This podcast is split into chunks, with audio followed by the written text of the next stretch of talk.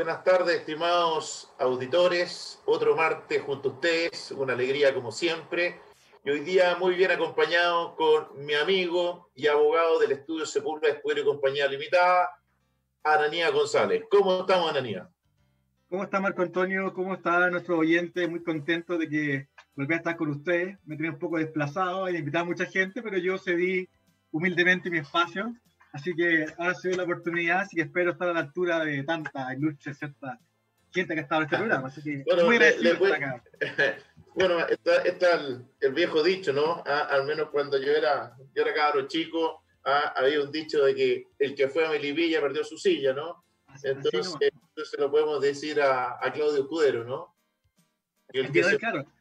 el que se fue ya no murió, ¿no? Bueno, hoy, hoy día... Oye, perdón, pero perdón, comentario breve hablando de Melipilla, Marco Antonio, todo el mundo anda buscando una silla, la gente vuelta loca en las calles comprando, como se, se, levantó la cuarentena, están vueltos locos en Melipilla. Una lástima. No, sí, mira, no, no tenía idea, te lo juro. No, no, no, lo que sí, no, sé, no sé si tuviste las noticias, a propósito que yo quedé bastante impactado, cada uno hará su evaluación, ¿no? Cada uno hará su evaluación, pero yo estoy bastante impactado. Eh, incluso fíjate que hay un, hay un supermercado que en Rancagua tuvieron que cerrar porque la gente con su 10% de retiro la AFP estaba cobrando plasmas, televisores en general y, varios artículos de semejante naturaleza. Me llamó mucho la atención, cada uno evidentemente hará su análisis de lo que yo estoy diciendo, incluso también salió en el Mercurio, no sé si hoy o ayer en, en, en, el, en el, cuerpo B, en el cuerpo Economía y Negocios, en primera plana, ¿no? Eh, algo similar a lo que pasó en Perú. Tú sabes que hay gente que retiró el 10% y fue a, al Mundial de Fútbol, ¿no? A, ver a la selección peruana, ¿no? Bueno, me, me, me, llamó mucho la atención, así que por eso también me acordé con esto que tú dices de, de Melipilla, ¿no? Ah, no sé si será el caso de Melipilla, ¿no? Que la gente está gastando su 10%, evidentemente hay gente que sí lo necesitaba muchísimo, sin lugar a duda, pero bueno, me pareció eh, interesante eh, u oportuno eh, comentarlo. Pero vamos a lo que nos convoca en el día de hoy, Ananía, al menos eso es lo que determinó el comité editorial de nuestro programa, que era conveniente hablar sobre lo que denominamos los vientos de cambio en materia de copropiedad inmobiliaria. Y lo primero que tendríamos que advertirle a nuestros auditores es que no vamos a hablar de ese proyecto denominado Nueva Ley de Propiedad Inmobiliaria, al cual ya hemos hecho referencia o alusión en programas anteriores, sino que a una serie de proyectos más pequeños, ¿no es cierto?, que pretenden en lo inmediato eh, reformar la ley de propiedad inmobiliaria. Recordemos que la nueva ley de propiedad inmobiliaria, el proyecto de nueva ley de propiedad inmobiliaria, recoge entre 60 y 70 proyectos de reforma que jamás vieron la luz, pero que fueron tomados en consideración para eh, preparar, para elaborar este megaproyecto, porque efectivamente sí sea un megaproyecto, porque es una nueva ley que reemplaza a la actualmente vigente. Sin embargo, sin embargo, reiteramos que en paralelo se han ido presentando a tramitación eh, varios proyectos muchos vinculados evidentemente al tema de la pandemia. ¿Qué nos puedes decir tú, Ananías, de respecto a esta introducción, que espero que le haya quedado clara a nuestros auditores de lo que queremos hablar y lo que queremos desarrollar? Sí, eh, es interesante y quizás paradojal que, en esta época ¿cierto? De, de pandemia eh, han, existido una, serie de, iniciativas legales tendientes a, modificar la, la, ley de copropiedad. Eh, yo creo que estos proyectos de ley obedecen sobre todo a que eh, a un hecho bien, yo diría, social o, sociológico, que el hecho de que la gente pasa más tiempo hoy por hoy, ¿cierto? En, los condominios, y eso quizás ha permitido que eh, nos estamos dando cuenta de que hay otro tipo de, necesidades, y, y, de a poco hemos, ido descubriendo, ¿cierto?, que, este régimen de copropiedad merece, por cierto, ser actualizado y modificado. Y tal como tú señalas, ¿cierto? Eh, hay un proyecto de ley que viene a, o pretende derogar la actual ley vigente, esta terminación.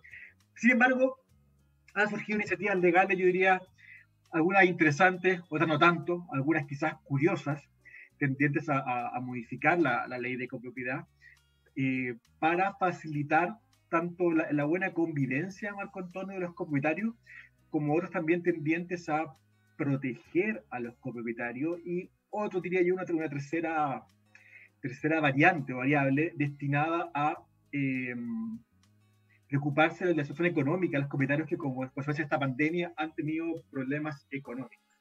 Exactamente. Eh, yo, diría que eso es como, eso es como el, el, el, grueso de las iniciativas legales. El. Obviamente, obviamente hay algunas que están bastante más atrasadas, otras que no vieron la luz y, y, hay otras que incluso van camino a ser ley. Yo diría que eso es como, el, como lo que estamos viendo hoy por hoy en el escenario legislativo.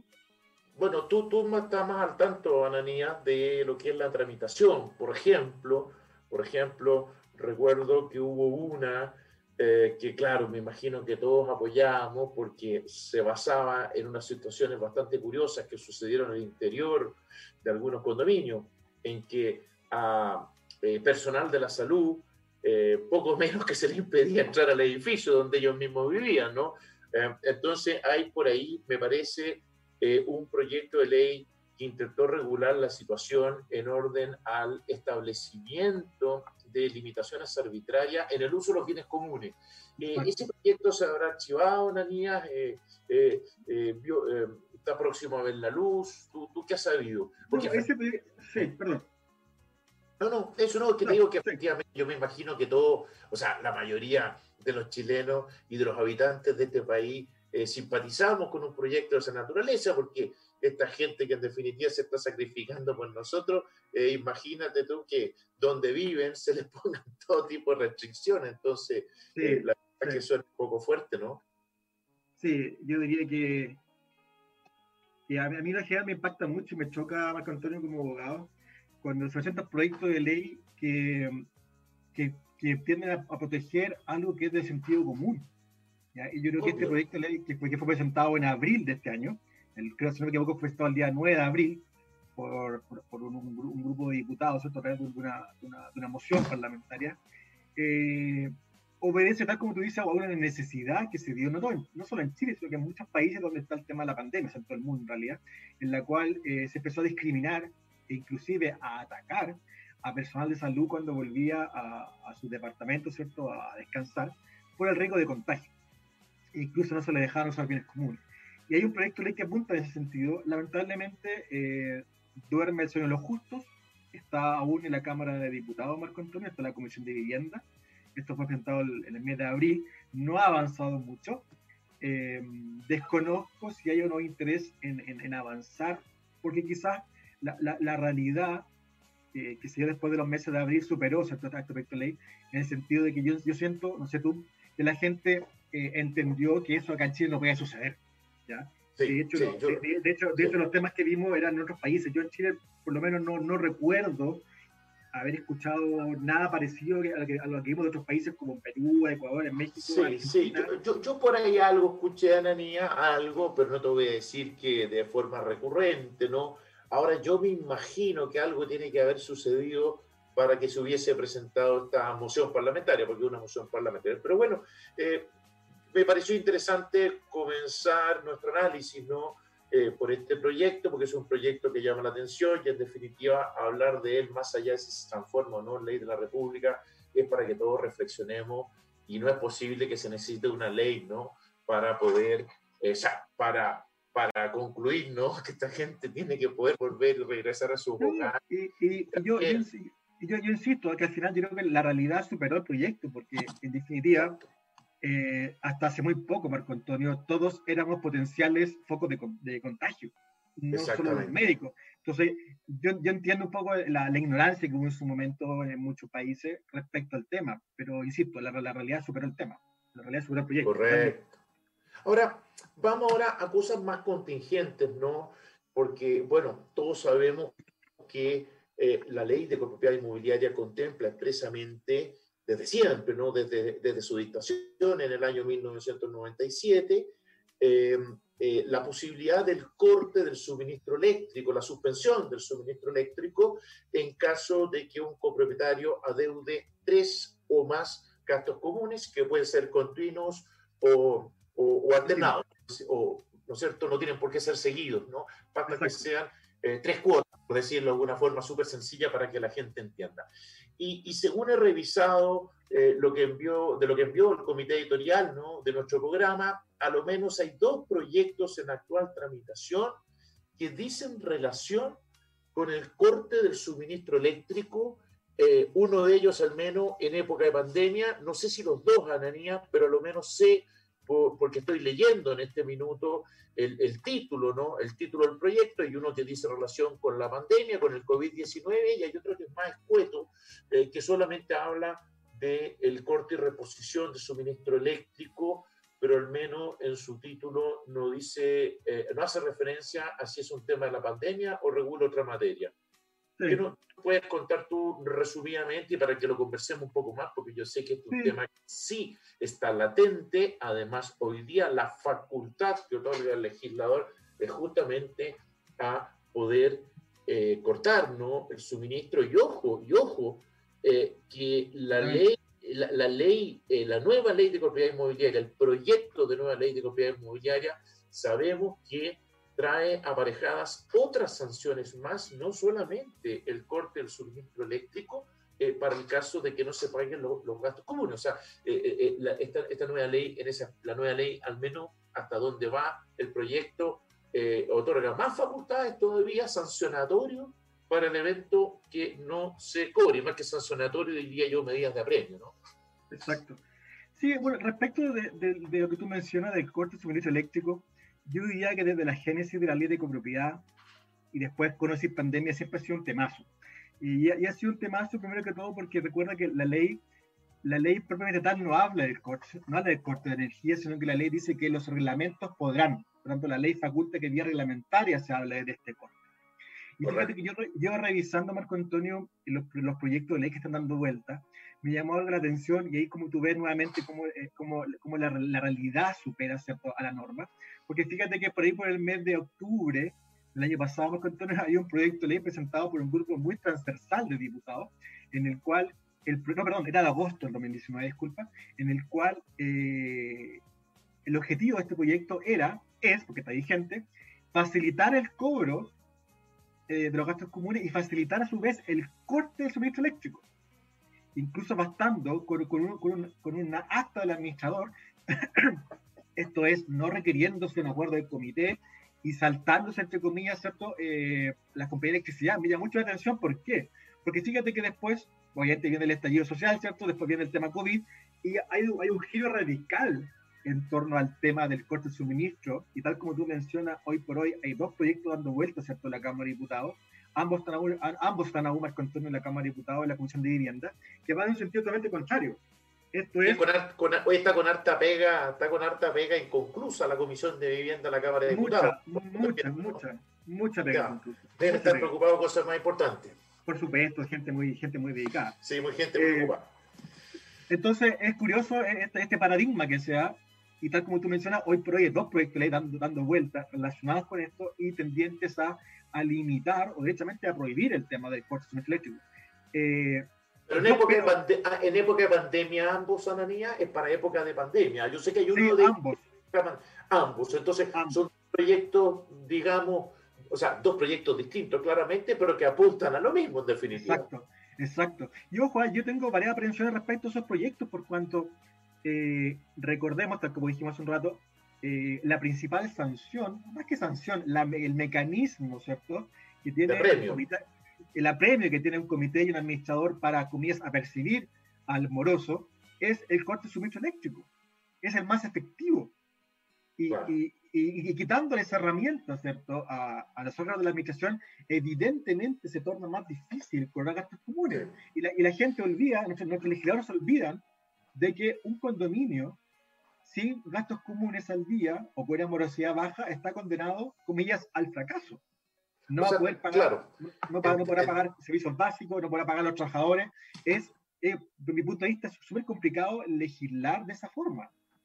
Claro, bueno, nuestros legisladores ya están legislando con el People Meter. Ah, o sea, ellos legislan de esa forma, el People Meter. Ahora, yo sé que es súper ingrato decir lo que tú estás diciendo, ¿no? Y te, y, te, voy a, en este minuto, un minuto solidaridad hacia ti, lo que estás diciendo, pues, Anania, porque efectivamente está, es muy cierto lo que tú dices, pero eh, políticamente hoy día es lo más incorrecto. Tratar de explicar a la gente, tratar de explicarle a la gente el por qué la ley contiene esa medida de apremio. Evidentemente a nadie le gusta que se aplique, ¿no? Eh, muy por el contrario. Y sobre todo en tiempos como los que estamos viviendo. Pero lamentablemente hay una lógica que de repente la gente no ve en materia de gastos comunes y que es justamente lo que tú estás diciendo, ¿no? Porque el problema, sobre todo cuando hay una morosidad importante, es que pagan justos por pecadores, ¿no es cierto? Porque en definitiva hay una masa de copropietarios que sí está pagando los gastos comunes y en definitiva también se ve perjudicada eh, por el no pago de gastos comunes, lo cual repercute efectivamente en una serie de ítems, por así decir, del edificio. O sea, no solamente pagarle el sueldo a la gente, a los trabajadores, sino todo lo que dice relación con medidas de seguridad, eh, de mantención, etcétera, etcétera. O sea, imagínate no tener dinero, por ejemplo, para certificar los ascensores. Eso ya incluso deslinda, ¿no? O, la, mantención. Claro, eso, exactamente. O sea, y en la mantención, eso ya incluso deslinda lo que es el, riesgo, el riesgo de la integridad física, ¿no? Eh, de, los ocupantes. Así que, claro que es un tema complejo, es un tema difícil. Yo sé que sobre todo en esta época es súper poco glamuroso, bien poco sexy, ¿no? Pero lamentablemente eh, eh, es eso, o sea, prueba de ello es que la ley nueva que está en proyecto, y reitero, sobre reitero el punto, eh, agrega otras medidas más de apremio. Yo, me, yo recuerdo haber participado en la discusión parlamentaria, incluso haber pedido que se eliminaran algunas. ¿ah? Ah, para que vean que no somos tan malos, Ana Mía, tú y yo, ¿no? Ah, yo pedí que se eliminaran algunas, por ejemplo, el corte de gas, porque además no, el suministro de gas, porque además me parece peligroso eh, eh, estar jugando con el gas, ¿no? es, bastante peligroso andar cortando y dando gas, por ejemplo, ¿no? Y eso automáticamente significa que también no te van a cortar ni el agua caliente, ni ninguna otra cosa. Entonces, bueno, vamos a ver cómo sale la ley en ese aspecto, pero sí, pero que la gente que clara, nuestros auditores, que estos dos proyectos dicen relación entonces solamente con la época de pandemia. Y tengo, y tengo entendido también que establecen una suerte de moratoria, ¿no? Que establece una suerte de moratoria eh, respecto a los gastos comunes adeudados, ¿no? Es decir, que se establece un periodo de gracia eh, durante el cual eh, se podrían pagar estos gastos atrasados. Corrígeme si me equivoco. Sí, así es, así es. Hoy un poco para redondear lo que tocaba decir Marco Antonio. Y, gracias, gracias, a Dios no tengo intenciones de hacer eh, buena campaña política. Eh, yo trato de empatizar con un personaje que quizás no es muy querido en la sociedad, que es el administrador. Y ojo, también con el comité, porque insisto, si ese administrador no puede cortar la luz a quien cae en ese supuesto legal, hoy por hoy se encuentra atado de mano. ¿Por qué? ¿Por qué otra sanción le queda a él? Tú me dirás, ok, lo interesa, sí, ok, pero no es, es, es efectivo, no efectivo. Es recurrir, recurrir a un tribunal una demanda de cobro gastos comunes. Los tribunales por hoy, tú sabes la, lentitud que, que, tienen, están colapsados, No, están, funcionando, yo diría que a un octavo de máquina. Entonces, al final del día, ese administrador se encuentra imposibilitado de poder, lo que él tiene que hacer, de poder administrar. No, claro, eh, el administrador es el jamón del sándwich, o sea, yo lo compadezco, sinceramente. Yo, o sea, yo solidarizo bastante con los buenos administradores, ¿no? Y a ti te consta, yo sé que tú también y todos en la oficina, ¿no? Con los buenos administradores, evidentemente, porque eh, los pobres, y disculpen la expresión, los pobres ah, llegan al comité de administración y, los suben y los bajan porque no ha cobrado los gastos comunes, ¿no? Y luego aplica el corte, el corte de suministro eléctrico y lo insultan, digamos, eh, los ocupantes, ¿no? Ya sean los los, copropietarios, los arrendatarios, quienes estén ocupando la respectiva unidad justamente por el corte del servicio. Así que la verdad que, claro, es una posición tremendamente incómoda. ¿no? Ahora sí, digamos algo que es importante, ¿ah? porque que este programa tiene por objeto eh, explicar ¿no? Eh, el derecho a, nuestros auditores, eh, señalar que para que proceda el corte de luz, y esto no es proyecto de ley, sino que es derecho vigente, ¿no? Tienen que darse a lo menos dos requisitos, porque no movamos a engaño a, nuestros auditores. No es el administrador el que corta el suministro eléctrico, porque la ley es clarísima, la ley de propiedad inmobiliaria, en orden a que, como muy bien tú dijiste al principio, Ananía, no se puede cortar el suministro eléctrico si en primer lugar no está eh, autorizado en el reglamento de copropiedad aplicar ese apremio. Al menos me estoy refiriendo a los reglamentos dictados con posterioridad a la entrada en vigencia de la actual ley. Y en segundo lugar, quien decide el corte del suministro eléctrico es el comité de administración. No es el administrador. Es decir, el comité de administración es el que toma la decisión del corte del suministro eléctrico por ley, ojo, ¿no? Por ley. Y este, y este comité de administración es el que instruye recién al administrador justamente. Para que, ejecute el corte. Para que ejecute el corte. Entonces es importante que lo sepa la gente porque también eh, no le echen la culpa, ¿no es cierto?, al administrador de todo, de todo lo malo, ¿no?, que, que les ocurre eh, al interior de un condominio. Ahora, eh, lamentablemente o afortunadamente, no sé, eh, hace poco se ha publicado una ley y claro, eh, para que la gente no se confunda, estoy obligado a preguntarte, Ananía, porque también dice relación con el corte, y aquí, ojo, no estamos hablando de un proyecto, es una ley que tengo entendido que a partir del 8 de agosto, por lo que tú me comentabas. Fue, publicada el 8 de agosto, sí. Fue publicada en el diario oficial, fue publicada en el diario oficial, y obviamente eh, la gente podría confundirse, ¿no? La gente podría confundirse porque eh, eh, dice relación también con, el, con, con, con, el, con, el, con los gastos de suministro eléctrico, ¿no? Entonces, expliquémosle a la gente brevemente también a nuestros auditores de que una cosa lo que estamos hablando nosotros, el corte de suministro eléctrico por... no pago de gastos comunes. comunes y me parece, y también corrígeme Ananías si me equivoco, y esto va por otro carril, y esto dice relación con el no pago de los servicios Exactamente. Y otros. Entonces estamos hablando de dos realidades muy distintas y, y, tengo entendido además que esta ley no hace referencia a la copropiedad inmobiliaria ni al tema que estábamos hablando recién. Entonces, expliquemos a la gente para que no se vaya a confundir reitero, y, y discúlpame lo majadero que estoy siendo, Ananía, por una parte, una cosa es el corte de suministro eléctrico por no pago de gastos comunes, que está regulado en la ley 19.537, y una situación distinta que la que tú nos vas a explicar ahora es la de la ley dictada hace poco y publicada, perdón, el 8 de agosto pasado. Cuéntanos, Ananía, un poco para, para que la gente esté clara en este tema, ¿no?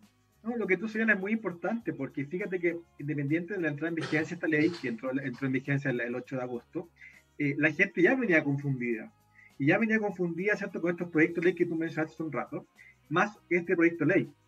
Y tal como tú señalas, Marco Antonio, obedecen a, dos realidades distintas, a dos regímenes jurídicos distintos. Por un lado, la ley de propiedad, ¿cierto? Y por otro lado, la ley que es la ley 21.249, que fue una ley, un poco aquí hagamos un poco de, de historia, bastante trabada, por cuanto el proyecto ley, ¿cierto? Y fue ingresado por ahí por el mes de marzo de este año, marzo de este año, si me equivoco. Eh, en algún momento, ¿cierto? El Poder Ejecutivo, a través del presidente de la República, vetó este proyecto. O sea, o sea, el gobierno no quería que este proyecto fuera ley. Y fíjate que aquí se dio algo que yo por lo menos no recordaba de nuestro estudio, ¿cierto?, de, de Derecho, Marco Antonio, que el presidente lo vetara volvía al Congreso, el Congreso insistía y al presidente no le queda más que aprobar o publicar esta ley. Y eso pasó recién ahora. Un poco de, historia. Esto es entretenido para el boletín que tú estás escribiendo, Daniela, porque tú Exactamente. Resumen respecto a este tema, así que yo creo que esto es interesante a consignarlo.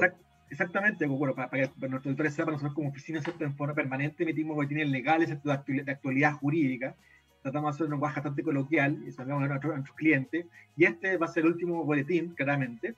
Eh, bueno, e insisto, este proyecto de ley viene a regular, Marco Antonio, eh, lo relacionado con el consumo básico de la luz eléctrica, del gas y del agua. ¿ok? En, el cual, en el cual perdón, hay una empresa proveedora de este servicio y a su vez hay un usuario final que es el que consume el servicio. Correcto. Por tanto, la relación se da entre alguien que a mí me suministra servicio y yo pago por ese servicio. Ananía, perdona que, perdona que te interrumpa un minuto, quizá una tontera lo que te voy a preguntar. Eh, no dice nada en relación con los servicios de Internet. Mira la lecera que te estoy preguntando. Nada, no. Ya, porque hoy día muchas personas están hablando eh, y, y, con, y, con, bastante razón quizás, ¿no? De que Internet ha pasado a ser un servicio básico. ¿ah? Totalmente, yo creo que sí. Yo creo que sí. El proyecto no, lo contemplamos con Antonio, no lo contemplamos. Ya, ya. Qué bueno, que la gente, la gente lo pregunta, ¿no? No, y si fuera por eso, imagínate la cantidad de problemas que habrían con algunas compañías que dan un bastante más servicio. De hecho, hay algunas que están reclamando hasta el CERNAC. ya, pero perdona, te interrumpí. Ibas, sí, no, retomo. Sí, no hay problema, retomo. Entonces, aquí hay una relación jurídica, contractual, si se quiere, para que entiendan nuestros, nuestros auditores, entre la empresa que a mí me produce un servicio, ya sea de luz, agua o gas, versus yo, usuario final. ¿Ok? Y viene a regular o establecer la posibilidad de que ciertas personas los usuarios finales se encuentran exceptuados perdón, de pagar por el servicio por un tiempo determinado. Y la, la, ley viene a regular un procedimiento para a quienes, quienes pueden aplicar esta excepción. Ojo, no es todo el mundo. Por ejemplo, es para los adultos mayores, por ejemplo, es para, para hogares del Sename, por ejemplo, es para aquellos que se encuentran desempleados o se encuentran con la suspensión temporal o con reducción de jornada laboral. Hay un público objetivo al cual la ley lo, la ley lo regula. No es para todo el mundo. Ya, o sea, por decirlo de alguna forma, hay beneficiarios de esta ley. Exacto, no es una ley que se aplique a todo el mundo, sino que a, determinadas personas que cumplen ciertos requisitos que están relacionados evidentemente, con su capacidad económica que fue desmedrada como consecuencia de la pandemia. es a ellos a los cuales se aplica la ley. O sea, ahí también está, Ahí, también está, la primera bandera al respecto, el primer warning. Perfecto, no, muy claro, muy claro lo que estás diciendo, porque efectivamente podríamos creer que esto se aplica a todo el mundo, ¿no?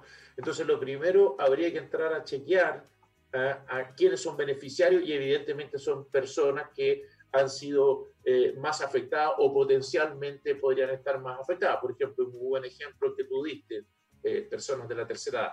Ahora, la pregunta es, ¿es gratuidad o en el fondo es una moratoria. ¿La moratoria qué significa?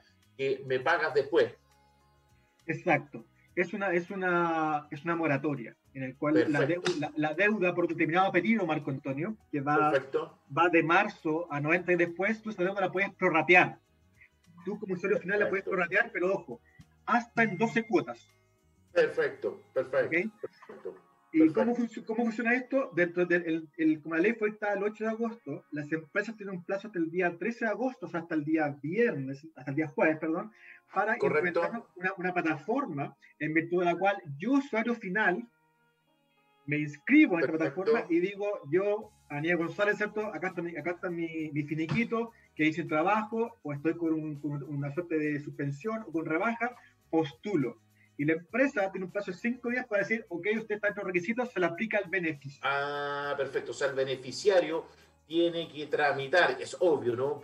Eh, porque como no corre para todo el mundo, el beneficiario tiene que demostrarle a la empresa de que es beneficiario justamente de esta moratoria. En definitiva, así es, y la empresa tiene un plazo para responderle.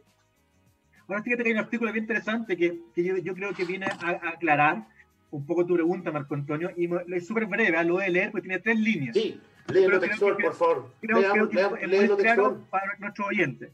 El artículo octavo y último de la ley dice, si los beneficiarios de esta ley hubiesen sido objeto de cortes o suspensiones de suministro eléctrico por mora en el pago de cualquiera de los servicios señalados en el artículo 1, gas, luz, electricidad, la respectiva empresa, proveedora o cooperativa deberá proceder a la reposición inmediata del servicio, sin costo alguno para el usuario una vez publicada esta ley. O sea, esta ley, el, yo este artículo es carísimo. Es, señor, yo a usted le corté el suministro eléctrico porque usted no me pagó a mi empresa. Antes de que entrara a regir la ley. Exacto, exacto. Y nuevamente hago el link con lo que dijimos hace un rato. No tiene nada que ver, señor, con que usted no haya pagado tres o más meses de gastos comunes continuos y descontinuos. Por lo tanto, si yo como propietario debo eh, los meses de marzo, abril y mayo, el comité puede optar perfectamente la decisión de cortar a mi suministro eléctrico e instruirle a la mitad que me lo corte. Y esta ley no se me aplica. Efectivamente, porque son, son, esto corre por carriles separados, ¿no? Exactamente. Un, un, tema dice relación con no pago de gastos comunes y en cambio esta ley que ha aparecido en el diario oficial el día 8 de agosto dice relación con el pago de los consumos de luz agua y gas. De, este, de, este servicio básico. De estos servicios, es decir, esto es por no, haber, no pagar la luz, no pagar el gas, no pagar el agua. Pero si algo interesante entonces opera con efecto retroactivo porque beneficia en definitiva a personas que incluso antes de la entrada en vigencia de esta ley eh, quizás les habían o tienen actualmente eh, cortado el suministro eléctrico por no pagar el suministro eléctrico, que no tiene nada que ver con el pago de cuotas de gastos comunes. Bien, Ananía, eh, eh, nos está aquí el máster enviando mensajes, haciendo morisqueta y tiene toda la razón, por supuesto, porque ah, ya ha corrido el programa de manera muy rápida y hemos llegado justamente a la hora que hay que atender a los auspiciadores de la radio. Así es que, máster, usted nos avisa ah, para ir a saludar a los auspiciadores de radio hoy. De vuelta aquí, Ananías, nuevamente con nuestros auditores y tal como decía antes que fuéramos a la tanda comercial, por Dios que se pasa rápido el tiempo. No sé si será porque nos entretenemos, ¿ah?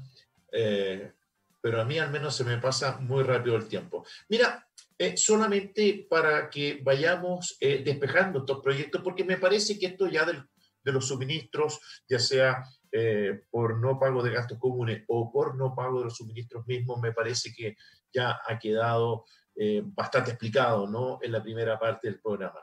Había otro proyecto de ley por ahí eh, que establecía, que a mí nunca me pareció racional, incluso, Ananía, me parecía, ese, ese ya, ya para mí era francamente demagógico. Yo alguna vez lo dije, que era demagogia y, y, e impracticable, ¿no?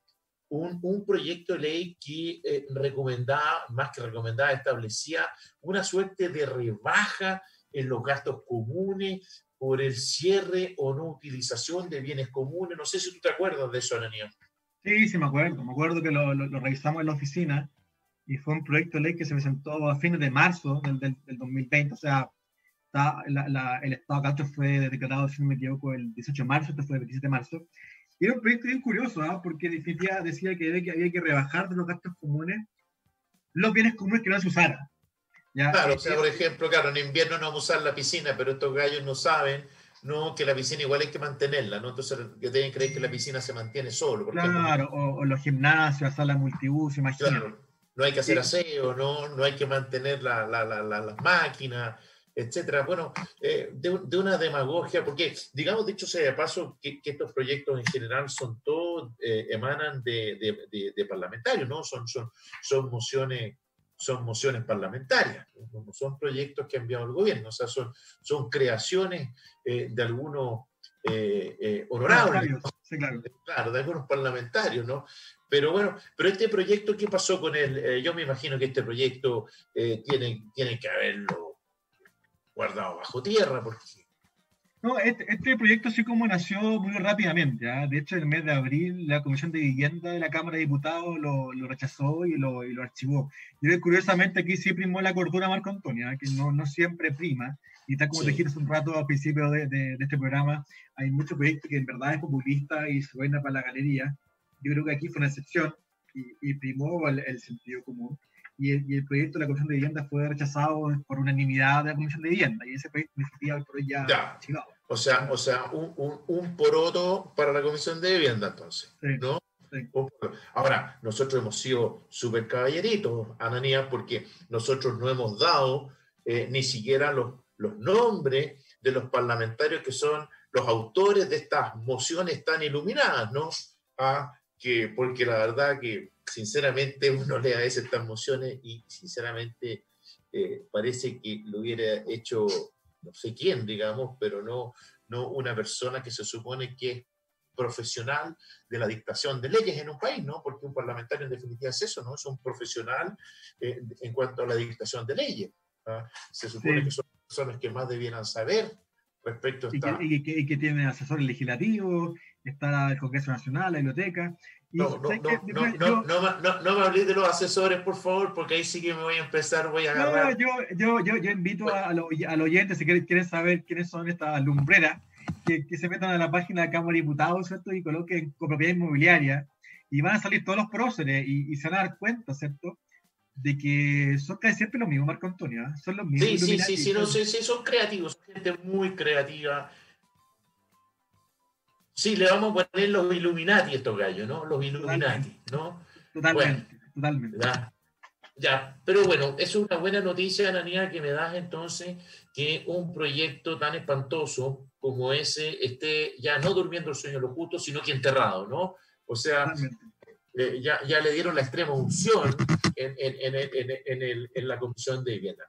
Pero fíjate que he dejado para el final un proyecto eh, que nos tocó comentarlo también hace poco, ¿no? En un boletín legal, que es aquel que establece la posibilidad de eh, celebrar asambleas de copropietarios por medios telemáticos o remotos, o sea, digamos, por medios virtuales, o sea, Zoom, Skype y todas estas plataformas que hoy día. Entonces, ¿qué, qué, qué opinión te merece esto a ti? ¿Qué conclusiones eh, legales, evidentemente, podemos sacar? Porque es la típica pregunta que nos han hecho durante todos estos meses a nosotros eh, como especialista en derecho inmobiliario y copropiedad inmobiliaria en particular, es si esto se podía hacer.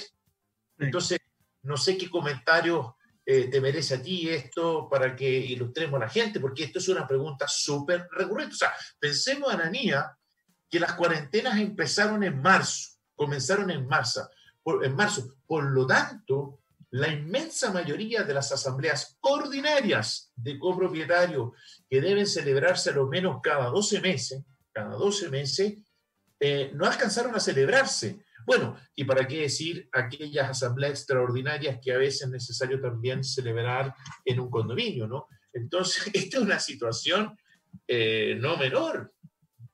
Por lo tanto, me gustaría conocer tu opinión, Analia, respecto a este tema en general, ya no del proyecto, porque el proyecto dice eso, que autoriza, ¿cierto?, a utilizar estas plataformas. Sí, yo creo que esa fue una, pregunta bastante eh, masiva que se hizo a nosotros como, especialistas en el tema inmobiliario. Y, la respuesta yo creo que fue muy poco popular de parte nuestra. Eh, y diciendo obviamente la, la verdad, eh, y el ambiente, y el ambiente jurídico, me conté, tampoco ayudaba mucho, porque lamentablemente, Nada. por lado, yo celebro en parte esta, comillas, explosión de supuestos abogados expertos en temas de propiedad. Eh, está lleno, está lleno, está lleno, está lleno de, especialistas, ¿no? estos software, ¿cierto? En la cual vienen hablando de, y, haciendo congresos, seminarios, de asamblea online, y tenían a la gente totalmente hipnotizada al respecto. Eh, y yo creo que yo creo que aquí seamos sinceros, Marco Antonio, durante varios meses, ¿cierto? La respuesta que nosotros damos como, expertos en el tema no era para nada popular y quizás mucha gente no nos creyó. ¿Qué es lo que decíamos nosotros como oficina? ¿Qué es lo que nosotros decimos como oficina? El señor, la asamblea no puede ser eh, vía remota o vía online, para que tengan nuestros oyentes, por cuanto la ley no lo permite. La ley habla de, asambleas presenciales y, y, y la gente que nos escucha concordará que una ley que fue promulgada publicada en el año 97, el concepto de presencial era face to face, mirando a la cara. Hoy por hoy quizás, quizás puede ser relativizado ese concepto, pero hace 25 años, 20 años, no. Sumado a que, ¿qué pasaba, por ejemplo, aquellos casos extraordinarios, como, como tú bien sabes, Marco Antonio, que tiene que existir un notario. Claro. ¿Un notario, un notario de dónde? ¿De, cuál, ¿De cuál jurisdicción? Me dijeron que había un tipo que estaba inventando, ¿eh? estaba en la China. Tiene notario competente, entonces ahí se un tema muy, yo diría, muy interesante y, dio cuenta, yo diría nuevamente, y que algo que ha hablado mucho Marco Antonio, es del desconocimiento de parte de la gente vinculada a la copropiedad, tanto abogados, administradores, comités, como asambleas, mismos como comentarios, de la ley. Y, se, hicieron, asambleas a diestra y siniestra, respecto a las cuales yo imagino que mucha gente va a intentar impugnar, veamos cómo le va a un tribunal, el juez también aplica sana crítica, veamos, pero ¿Cuál es lo interesante de esto y que viene como un poco, entre comillas, a afianzar nuestra posición como, como oficina? Fue que hay un proyecto de ley que fue presentado, corrígese como hace como tres semanas, un mes por ahí, ¿cierto? Sí, más, o menos, más o menos. En, virtud de la cual vino a eh, plantear que se modificara la ley de copropiedad y que se permitiera, mientras durara la cuarentena y un periodo después, que las asambleas fueran vía presencial o vía remota. Por tanto, hay una iniciativa legal hoy por hoy tendiente a modificar eso, significa, a censo, para que entiendan nuestros oyentes, de que hoy no se puede. Claro, porque si no, Si se pudiera, no se necesita una ley que lo diga, entonces. Exactamente. Para que, la gente lo entienda, ¿no? Exactamente. dime. Y tú tocaste un tema muy relevante que pensando en ciertas asambleas ya no ordinarias, sino que extraordinarias, se requiere la presencia de un notario. Y a, ti te consta, ¿no? Eh, que, que, que, bueno, que hablé con muchos notarios eh, para preguntarles su opinión respecto a este tema. Y, y muchos te preguntan a nosotros. Y muchos no, claro, pero claro, muchos nos preguntaban a nosotros y, en general la gran mayoría se abstenía, o sea, eran pocos. Ahora, ¿cuál era el problema? Que sí hubo ciertos notarios que avalaron, por decirlo de alguna forma, que no son muchos, ojo, ¿ah? eh, que, no, que avalaron esta, esta, esta virtualidad ¿no? Eh, para eh, realizar asamblea. Ahora, ¿cuál es el problema en definitiva? ¿no? Al no haber certeza respecto a ese punto, uno no puede hoy día, y esto es un tema vigente, ¿no? porque estamos hablando de un proyecto de ley, es decir, no es ley. Por lo tanto, seguimos con nuestro derecho vigente a a partir del año 1997 en esta materia, que no ha cambiado, por lo tanto, ¿no? Entonces, lo que uno le dice a la gente, oiga, mire, el problema es el siguiente, que eh, yo no sé el día de mañana lo que va a opinar el juez respecto de esto, ¿no? Por lo tanto, aquí basta... Perdón, perdón, perdón, me interrumpa, a lo que puede venir un banco con los poderes. Exacto, ¿cómo lo hago con los poderes? No, pero y el problema, el problema de fondo es el siguiente, porque alguien me dice, no, si están todos de acuerdo. Yo digo, sí, perfecto, si están todos de acuerdo, háganlo, ningún problema. Pero hay un riesgo. ¿Y cuál es el riesgo? Que el día de mañana un copropietario o alguien, o uno solo, si no necesitan más, hasta que uno solo el día de mañana impugne lo acordado en esa asamblea, en, en un juzgado de policía local, porque es el tribunal competente, y ahí yo no sé qué va a pasar. Y yo no estoy en condiciones de aseverarle y tú tampoco, ¿no es cierto, Ananía?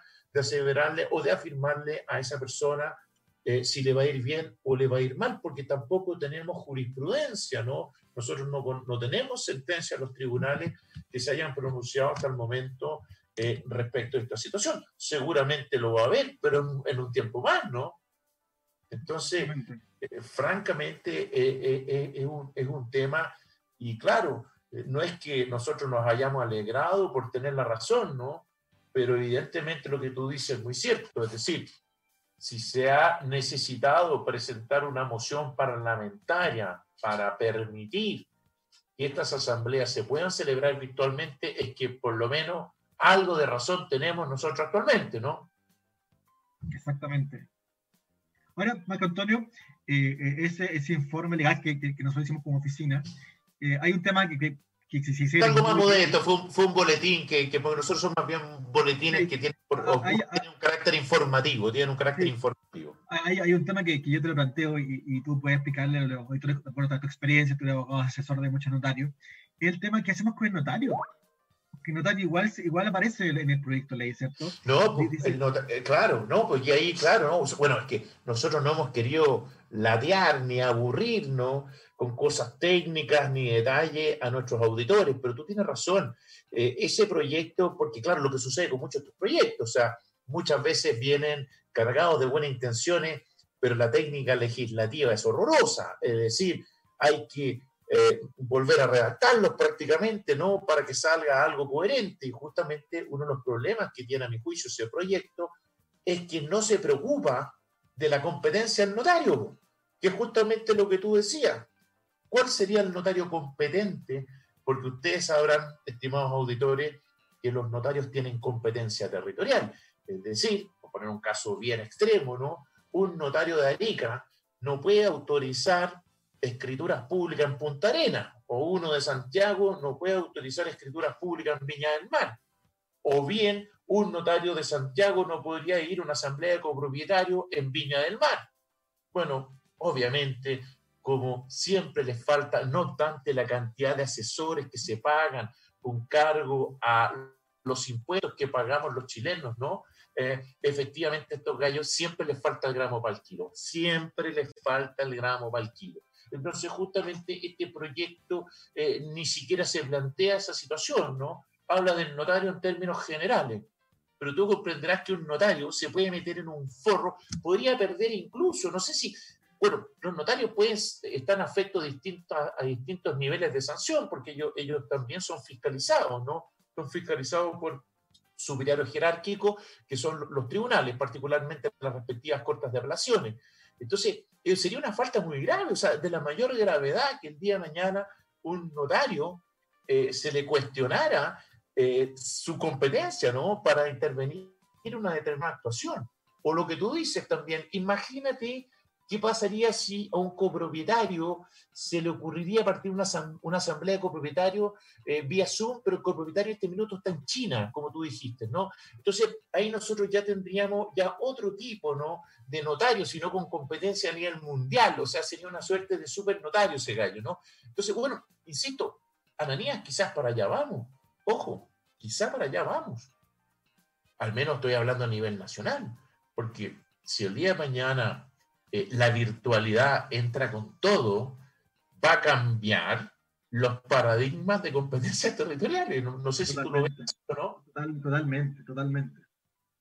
O sea, ahí hay algo que, que, que, yo creo que la gente, porque no, no me quiero tirar flores, sinceramente, ¿ah? en, en, esta materia, pero creo que soy de las primeras personas que ha, que ha comentado eso.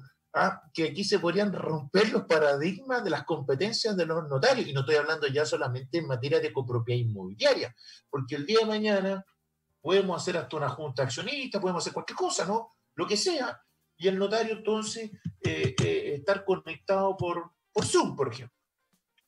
Mirándote, mirándote quizás mientras tú firmas, mirándote mientras tú firmas, ¿no? Tú sabes que podemos discutir hoy día respecto a la escritura pública, pero un instrumento privado no hay ningún problema. O sea, tú en este minuto, si yo soy notario, yo puedo ver cómo tú estás firmando, tú me mandas fotocopia de tu cédula de identidad, yo veo que tu firma coincide, ¿no? Coincide con la que aparece ahí, que yo además te vi poner, ¿no? Te, te vi firmar y, te, y, te, autorizo la firma. Entonces, eh, yo creo que quizás ese es un tema que nosotros eh, en un próximo programa, en una de esas, eh, debiéramos invitar a algún notario amigo, ¿ah? algún notario amigo, y, conversar estos temas, ¿no? Conversar estos temas, Ananías, ah, fíjate que se me está ocurriendo. Estoy de acuerdo, sí. Es, un, tema, es un tema súper delicado y, los, nuestros oyentes sabrán, y si no se los contamos, que muchos notarios, por, por temas menos importantes o menos delicados, han sido sancionados. Entonces es curioso, bueno, en no es curioso, pero que, un proyecto de ley contenga esa disposición sin, sin hacer mención a lo que tú planteas de una reforma ¿cierto? al tema de, los notarios, eh, es lo menos preocupante. Y yo creo que los notarios se, están enfrentados a, varios, a varios paradigmas en su función como consecuencia de la pandemia. O sea, sumado bueno, al proyecto de ley, ¿cierto? Que, lógico. Bueno, además te comento, Daniel, si se trata solamente para que nuestros auditores eh, eh, se den cuenta y no vayan a pensar que uno exagera y uno es un crítico ¿no? de, la labor legislativa, pero hemos comentado recién de este proyecto que entre paréntesis contiene un artículo, o sea, estamos haciendo crítica prácticamente a un artículo, ¿no? Eh, te puedo agregar otro, o sea, hay una cuestión que a mí, de verdad, y disculpando la expresión, estimados auditores, me, me, me deja, me deja francamente estupefacto. ¿Por qué? Porque fíjate tú que no obstante, como la tecnología vino a cambiar el mundo, ¿ah? vino a cambiar el mundo, date cuenta que esta posibilidad que plantea el proyecto de ley de que las asambleas se puedan celebrar por vía virtual, lo hace solamente para la pandemia en vez de transformarlo en una norma permanente en la ley de copropiedad. Es que eso lo considero francamente eh, eh, eh, increíble, ¿no? Increíble. O sea, no, no, no tengo explicación para eso.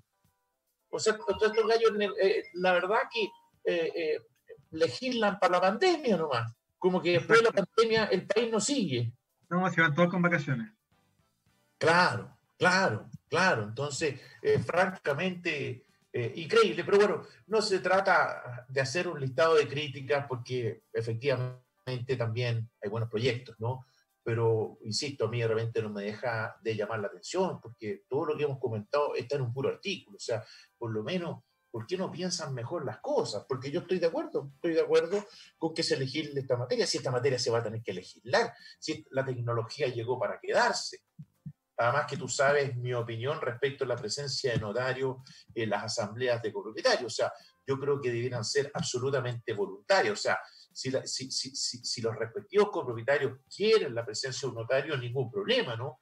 Pero que tenga que ser obligatoria, la verdad que yo al menos no, porque considero que la función que presta en este, caso, ¿no? En el caso de asambleas de propietarios, eh, eh, no es muy útil. O sea, no es de gran utilidad el aporte que hace el notario, eh, como si lo hace en otras materias, como si lo hace en otras materias, Ananías, pero creo que el notario no es mucho lo que aporta, sinceramente. Totalmente de acuerdo. No, ¿Ah? totalmente de acuerdo, totalmente de acuerdo. No ha pasado, la experiencia se lo indica.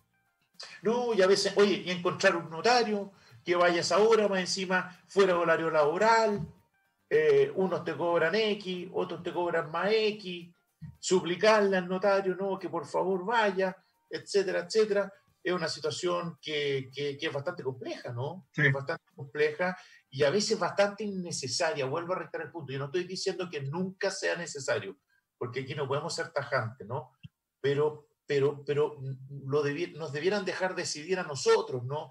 A los que, a los que eh, vivimos, ¿no? O trabajamos, porque no, todas las, no todos los condominios son de vivienda, ¿no? Hay condominios de oficina, de locales comerciales. Bueno, a los propietarios, en definitiva, ¿no? Los propietarios son los que se juntan o se reúnen o deben reunirse eh, para tomar sus decisiones, que a veces lamentablemente lo hacen mal, hay algunos que son buenos para pelear, otros que son conflictivos. Bueno, es lamentable, efectivamente, pero como dicen por ahí, muchas veces lo que hay. Bueno, Nania, vamos llegando al final del programa.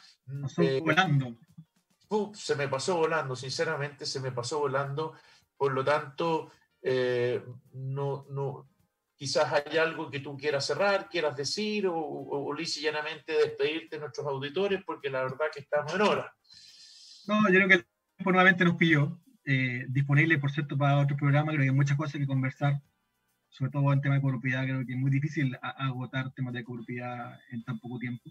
Y que nos gusta mucho a nosotros. Que, nos gusta mucho, estamos muy, muy entretenidos y que creo que vamos a hablar nuevamente de estos temas. Y, me pareció buena idea lo, de los notarios, ¿eh? me parece una buena idea invitarlo. Sí, debiéramos invitar a un notario amigo justamente para interrogarlo, ¿no?